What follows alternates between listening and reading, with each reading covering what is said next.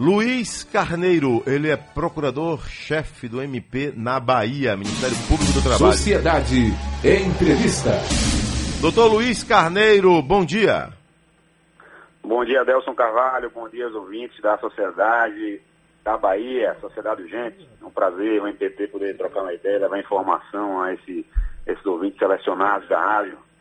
Ô, doutor, obrigado. O Ministério Público do Trabalho elaborou um documento com o objetivo de orientar a atuação de procuradores no que se refere à vacinação contra a Covid-19. De acordo com o MPT, trabalhadores que se recusarem a tomar o imunizante sem justificativa médica podem ser demitidos por justa causa. Nesta segunda-feira, Sociedade Urgente, então, hoje apresenta a entrevista aqui com o procurador-chefe do MPT na Bahia, aqui no Sociedade Urgente, doutor Luiz Carneiro, para falar sobre a relação direito-dever de empregadores e empregados nessa relação aí, tudo muito novo, que é a questão da vacinação contra a Covid-19. É, qual é o amparo jurídico que existe aí nessa decisão, doutor Luiz Carneiro? Adelson, é muito importante esclarecer já de início que a situação da pandemia ela é uma situação que envolve toda a sociedade. É um momento muito complexo, como nós estamos vivendo aí há quase um ano, e muita sensibilidade. E o IPT exalta mais do que nunca a, o caminho do diálogo, da conversa entre patrão e trabalhador. Esse documento é, lançado pelo IPT ele vem esclarecer algumas que podem ser seguidas. O mais importante, você falou já no começo, Adelson, é, é um poder-dever, é uma obrigação, mas é um direito ao mesmo tempo. É isso que quer dizer um poder-dever. O patrão, o dono da empresa, ele tem uma obrigação, por força de, da legislação, de possibilitar a vacina para o seu trabalhador. Mas ele tem um direito também de cobrar que o trabalhador se vacine. Entenda só, é uma moeda de duas faces. Mas também para o próprio trabalhador, o empregado, é um poder dever. O trabalhador, ele tem um direito do patrão viabilizar essa vacina. Sem ônus, não tem custo para o trabalhador. É o próprio governo que está arcando com essa vacina. Mas ele tem também, o trabalhador, uma obrigação de se vacinar, porque ele tem uma obrigação com toda a coletividade daquele ambiente de trabalho. O Covid-19, ele é um risco biológico no ambiente de trabalho. Ele pode contaminar não só o trabalhador, como nós sabemos, como também o próprio patrão e os colegas de trabalho. Então é nesse sentido que o MPT, ele direciona na linha que o próprio Supremo Tribunal Federal, o STF, direcionou. O que foi que o STF disse? Ele recentemente, ele disse que era constitucional, que era legal, que era viável de cobrar uma vacina compulsória, obrigatória. Doutor Luiz Carneiro. Ô, doutor, agora, é, por enquanto, a gente não tem a possibilidade, por exemplo, de a empresa chegar e comprar um lote de vacinas, né? Nem prefeituras, né? Tá uma situação mais reservada ao governo federal, né?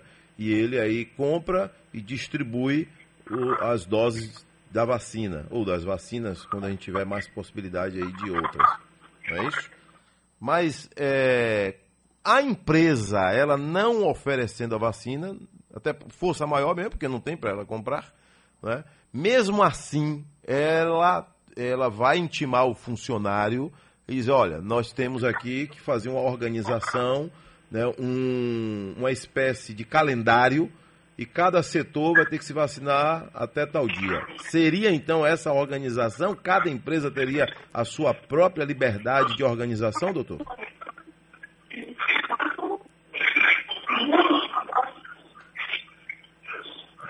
Não está me ouvindo. Não está me ouvindo aí. Derruba a ligação e volta de novo, é melhor. Se não está me ouvindo, não faz sentido aí às 7 horas mais 15 minutos na Bahia, estou entrevistando o doutor Luiz Carneiro, procurador-chefe do MPT na Bahia, Ministério Público do Trabalho no Estado da Bahia.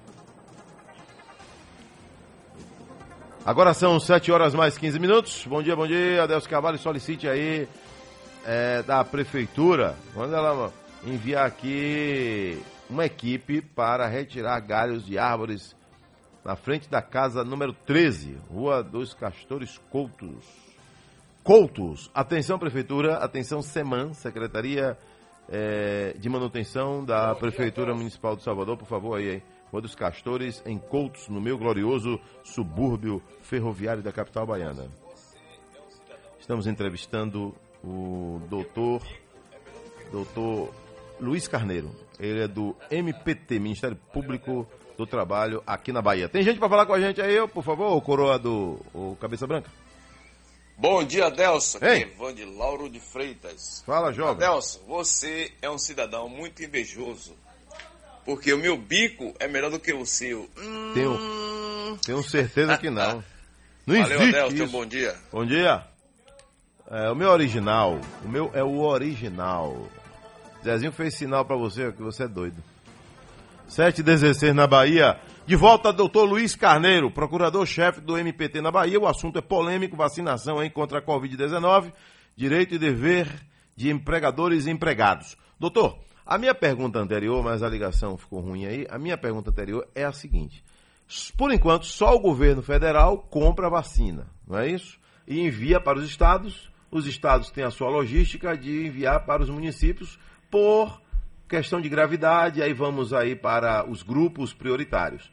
Mas vamos imaginar que a vacina já vai estar logo, logo disponível para mais grupos. A empresa não tem como ela comprar a vacina. Mas aí como é que ela vai obrigar o funcionário se ela não comprou a vacina, se ela não tem a vacina?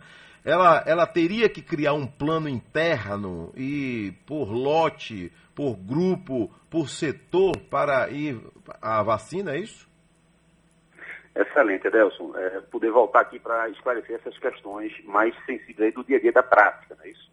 Ah, o governo federal é quem fornece a vacina e é repassada pelos estados e pelo município, pelos municípios, tá? O empregador, o patrão, ele não tem uma obrigatoriedade de adquirir essa vacina, tá? Essa vacina, inclusive, ela tem que ser fornecida gratuitamente para o trabalhador. Ele não pode ter nenhum desconto em relação a essa vacinação. O que vai acontecer é que a fila vai andar a fila da vacina naturalmente vai andar. O que os empregadores, os patrões têm que fazer é prever a possibilidade, ele tem que viabilizar, assim que os governos autorizarem e disponibilizarem a vacinação, tem que haver um planejamento do empregador, da empresa, para poder viabilizar ao trabalhador, quando for a vez dele, de tomar essa vacina gratuitamente, de ser vacinado gratuitamente para gerar uma imunização. O que vai acontecer na prática é que dentro de uma empresa, por exemplo, de médio porte, você vai ter vários recortes de trabalhadores, de perfis. Trabalhadores com mais idade, com idade mais avançada, trabalhadores gestantes, trabalhadoras é, que têm algum tipo de comorbidade, que vão estar em situações diferentes na imunização. Então, o patrão ele tem que viabilizar essa possibilidade. No dia que a pessoa for destacada para seu grupo de vacinação, ele tem que possibilitar, não pode impedir, por exemplo, o trabalhador de ir, porque tem que prestar o expediente na, na, na empresa. Então, a viabilização, o papel aí tem que haver uma comunhão de interesses. É um conjunto de esforços. O trabalhador tem que estar disposto a se vacinar e o patrão tem que fornecer as informações e viabilizar essa vacinação. Não é adquirir, não é comprar e aplicar dentro da empresa mas é quando for a oportunidade e a vez daquele trabalhador, ele poder viabilizar, ele viabilizar essa imunização, que é importante para toda a coletividade e para o próprio ambiente de trabalho daquela empresa. É importante aqui, Adelson, só destacar aqui que a demissão por justa causa não é imediata, não é para ser buscada. O que a gente tem que trazer é a informação, o caminho do conhecimento, prestar um auxílio médico à empresa ali de médio porte, de grande porte, para poder orientar, inclusive psicologicamente, aquele trabalhador se houver alguma recusa, adverti-lo se for necessário, se ele for uma recusa injustificada, depois suspendê-lo para ele poder ajustar aquela conduta dele, e lá no final, se não houver nenhuma solução, aí sim a gente pode partir por uma medida mais enérgica. Mas o mais importante é que a gente tenha consciência coletiva que é a saúde de todos, inclusive dos próprios empregadores, dos trabalhadores, dos operários e também da família dessas pessoas. Então, a vacinação ela tem que ser seguida, porque é uma determinação, inclusive, do próprio Supremo Tribunal Federal, do governo federal, dos governos estaduais e municipais, e deve ser viabilizada e tem que haver uma comunhão, uma contribuição coletiva para que a imunização de toda a sociedade, a imunização em massa, ela realmente funcione e surta efeito arrefecendo esses números que são tão cruéis que dia a dia a gente acompanha na imprensa. Agora, doutor, essa, essa explicação que o senhor está fazendo aqui no nosso Sociedade Urgente né, vale para todo o Brasil, é isso? Das maiores às pequenas cidades, das maiores às pequenas microempresas? A informação é a mesma, Nelson, muito importante, inclusive para as casas, as empregadas domésticas, os empregados domésticos que trabalham para os lares, os patrões devem viabilizar também essa possibilidade, quando for na fila a vez daquele trabalhador de se imunizar. É um gesto para todos, tenho certeza, para nossas famílias, para todo o povo brasileiro. É orientação nacional do Ministério Público do Trabalho. Os patrões viabilizarem, os trabalhadores contribuírem e não resistirem a essa vacina, menos que se tenha uma é, justificativa, inclusive clínica, médica, para não se vacinar. Não é o trabalho dizer, ah, não quero porque eu não confio nessa vacina. O Supremo disse que isso não pode existir. O Supremo Tribunal Federal deixou muito claro, a vacinação, a imunização, ela é compulsória, ela é obrigatória. Então, o trabalhador tem que contribuir. É um gesto coletivo do patrão e do trabalhador. Agora na Bahia são 7 horas mais 22 minutos. O 20 Sociedade, estamos entrevistando o doutor Luiz Carneiro, procurador-chefe do Ministério Público do Trabalho na Bahia. Assunto vacinação contra a Covid-19 é direito, dever de empregadores e empregados. Né? Ou seja, doutor, como o senhor já explicou aí, faz parte de todo o núcleo empresarial ou até mesmo residencial, como o senhor acaba de citar. Né? Se tem uma residência e tem lá o, a funcionária, né? a empregada doméstica, ela também tem que ser orientada a se vacinar. E se ela não quiser ser vacinada, o patrão pode botar para fora? Justa causa? Como é que ele vai provar que ela não quis se vacinar? Ela vai preencher um documento? Porque imagine, a patroa e a empregada, só tem elas duas. Como é que a patroa botar para fora? Eu botei porque ela não quis se vacinar. E agora? A aplicação, Adelson, da penalidade, ela é precedida de alguns caminhos que a gente tem que percorrer, tá? Hum. Primeira coisa é direcionar o empregado, seja na empresa de pequeno porte, médio de grande porte, ao médico do trabalho. Se ele está se recusando à vacina, ele deve ter ali algum fundamento para isso. E ele tem que explicar esses fundamentos, obviamente que com sigilo, inclusive médico, mas é um médico do trabalho. Tem que ser avaliado clinicamente para saber se aquele motivo que causa a resistência dele da vacina é legítimo e tem fundamento científico, tá? Se o médico do trabalho não identifica esse fundamento científico, se não tem nenhuma alergia, por exemplo, aos componentes da vacina, se a gravidez não é de risco e a vacina não causa nenhuma temeridade àquele feto que vai virar ali um novo brasileiro. Se não há nenhum risco a essa vacina, o trabalhador tem que ser vacinado, tá? Então isso aí vai ser é, registrado no prontuário médico individual do trabalhador. E a partir dali, o empresário ele vai ter que dar as informações, o, o patrão vai ter que dar as informações ao trabalhador, inclusive adverti-lo suspendê-lo para ele poder corrigir essa conduta e, no final, caso, depois de todo esse caminho percorrido, informação, avaliação por um médico do trabalho, uma advertência, uma suspensão, e o trabalhador ainda resiste injustificadamente à imunização, aí sim a gente pode entender se cabe, depender do caso concreto, obviamente, pode caber uma demissão por justa causa, por uma indisciplina, uma insubordinação e uma exposição à saúde de toda aquela coletividade de trabalhadores que frequentam aquele ambiente de trabalho. O trabalhador, quando se recusa injustificadamente, ele está violando a coletividade de trabalhadores, dos colegas que estão ali compartilhando aquele ambiente com ele. Está colocando em risco a saúde de todos e não só a dele. Vamos lá. E quando se trata de empresa pública, quando se trata de empresa pública, a gente vai falar já já. Órgão público, a determinação é a mesma? Já já, doutor Luiz Carneiro responde para gente. De volta, entrevista com o doutor Luiz Carneiro. É, já já, viu, doutor? Eu não tenho como deixar de abordar assunto Ford com o senhor, viu? É, não tem como, né? Deixar de abordar esse assunto. Mas a, a minha pergunta que ficou no ar é a seguinte: a gente está falando de empresa privada, de empresa que tem um dono, de empresa que tem um CNPJ, que tem um sócio é um dono só, não importa, de uma residência, de uma microempresa. Mas e o órgão público, o setor público, prefeitura, governo do estado, governo federal, esses setores vão ter que cumprir o mesmo caminho de a empresa privada quanto ao funcionário que se recusar a ser vacinado pela, uh, com, contra a Covid perdeu emprego e no setor público vai ser também assim? Adelson, é, o caminho é muito parecido, tá? O caminho é muito semelhante. Obviamente que há uma diferença no vínculo jurídico que une ali o trabalhador, o servidor público, o empregado público, em relação a um empregado privado CLT. Mas o caminho, a orientação é a mesma, é a necessidade de informação, é o direcionamento diante de uma recusa a um médico do trabalho para que se tenha um prontuário individual daquela pessoa, tá? É, e seguindo, caso se tenha uma resistência que a gente não acredita que isso vá acontecer, sobretudo em larga escala, mas em casos excepcionais, caso se tenha uma resistência que se entenda que é injustificada, aí você tem que levar, além da informação e da necessidade de um acompanhamento médico, inclusive psicológico, você tem os caminhos da, da aplicação de qualquer penalidade.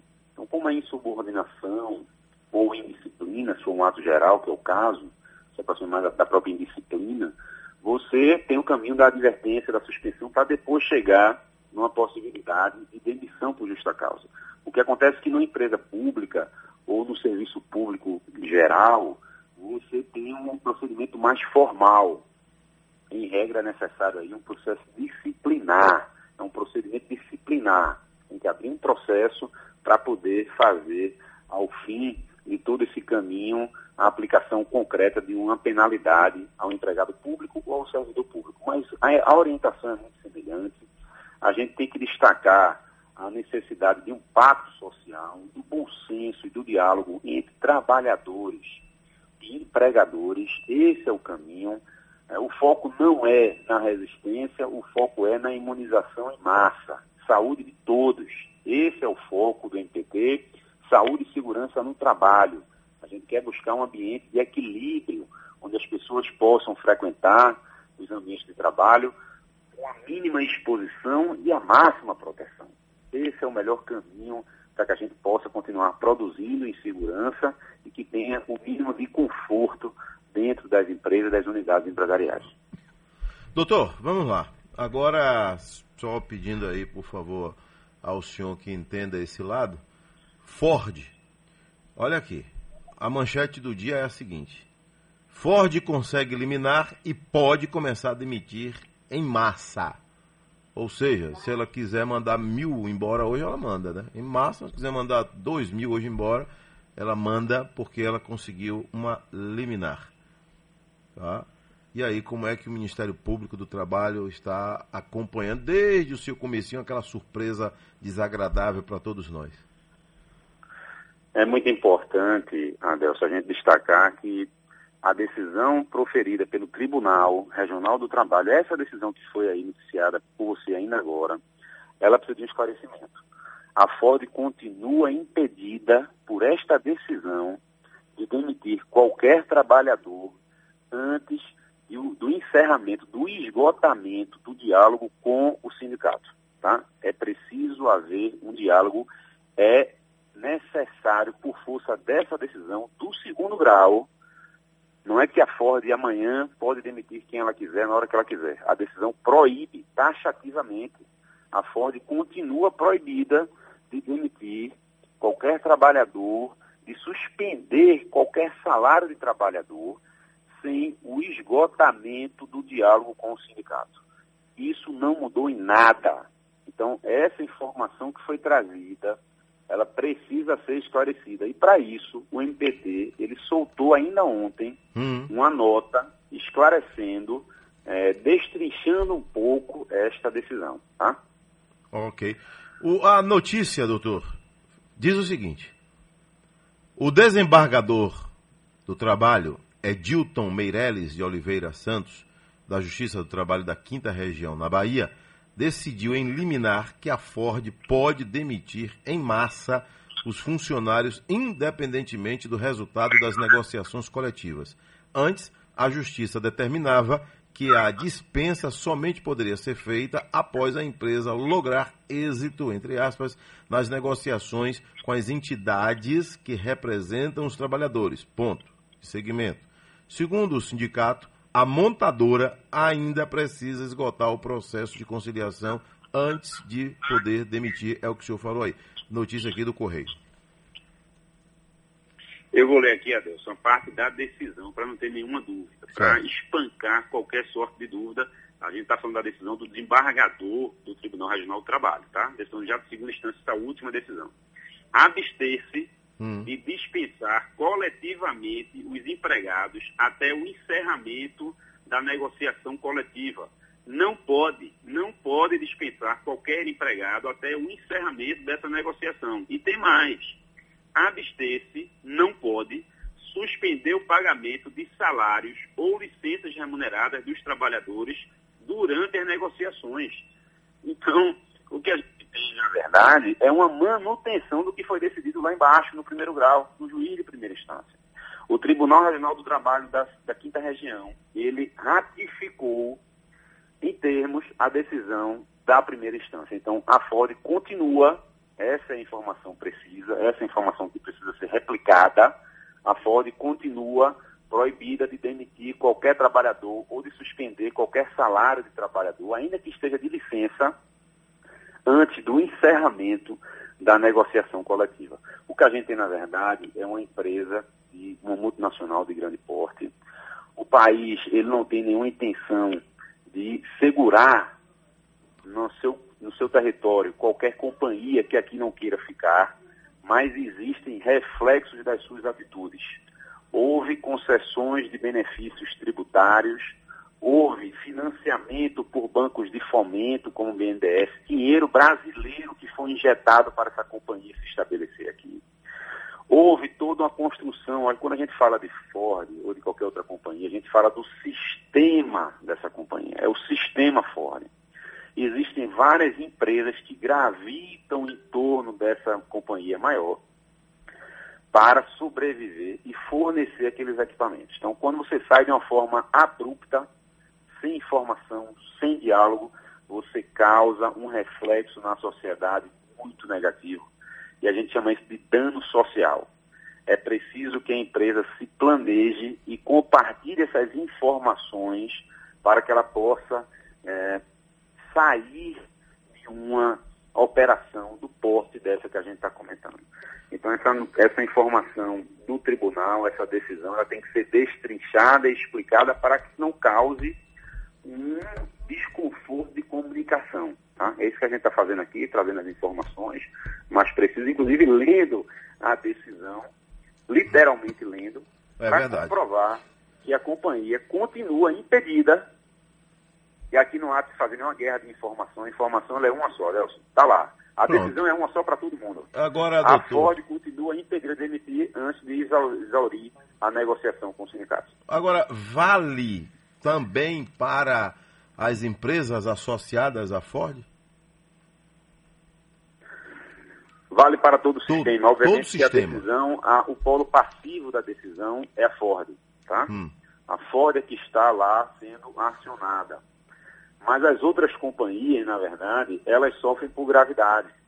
Então, você tem que ir tentar trabalhar uma solução construída coletivamente para o principal e depois os reflexos chegam para o acessório, que são as empresas que gravitam ali, as sistemistas, e gravitam em torno do complexo do sistema Ford aqui na Bahia, também em São Paulo e no Ceará. Ok, doutor. Obrigado pelos seus esclarecimentos. Nasceu na Bahia, doutor Luiz Carneiro? Nasci em Recife, Pernambuco, mas já estou na Bahia há 12 anos, obviamente que o sotaque é nossa origem, nossa raiz não perde nunca. Mas eu lhe digo com muito orgulho, Adelson, eu sou cidadão baiano e cidadão soteropolitano pela Assembleia Legislativa e pela Câmara Que Municipal bom. de Vereadores de Salvador. Parabéns. E com muito orgulho eu me considero, sim, baiano e soteropolitano também, além, obviamente, de recifense pernambucano, que é minha origem. Tenho essa terra com muito carinho. Valeu. Doutor Luiz, um abraço, tudo de bom, viu? Tendo novidade, passa pra gente. Igualmente, Adelson, o IPT continua as ordens, precisando, as informações serão prestadas sim, com ah, todo o nosso empenho aqui. E agradecimento, muito obrigado aos ouvintes da Sociedade Urgente. Até mais, tenham um bom dia, um bom trabalho. Bom dia, bom trabalho também, tá aí, né? Então, grande esclarecimento aí, fora a questão da vacina, é a Ford, viu, jovem? O que está aqui no jornal não condiz com a decisão mais atual, segundo o doutor Luiz Carneiro. Ford não está nada livre para sair demitindo, ok?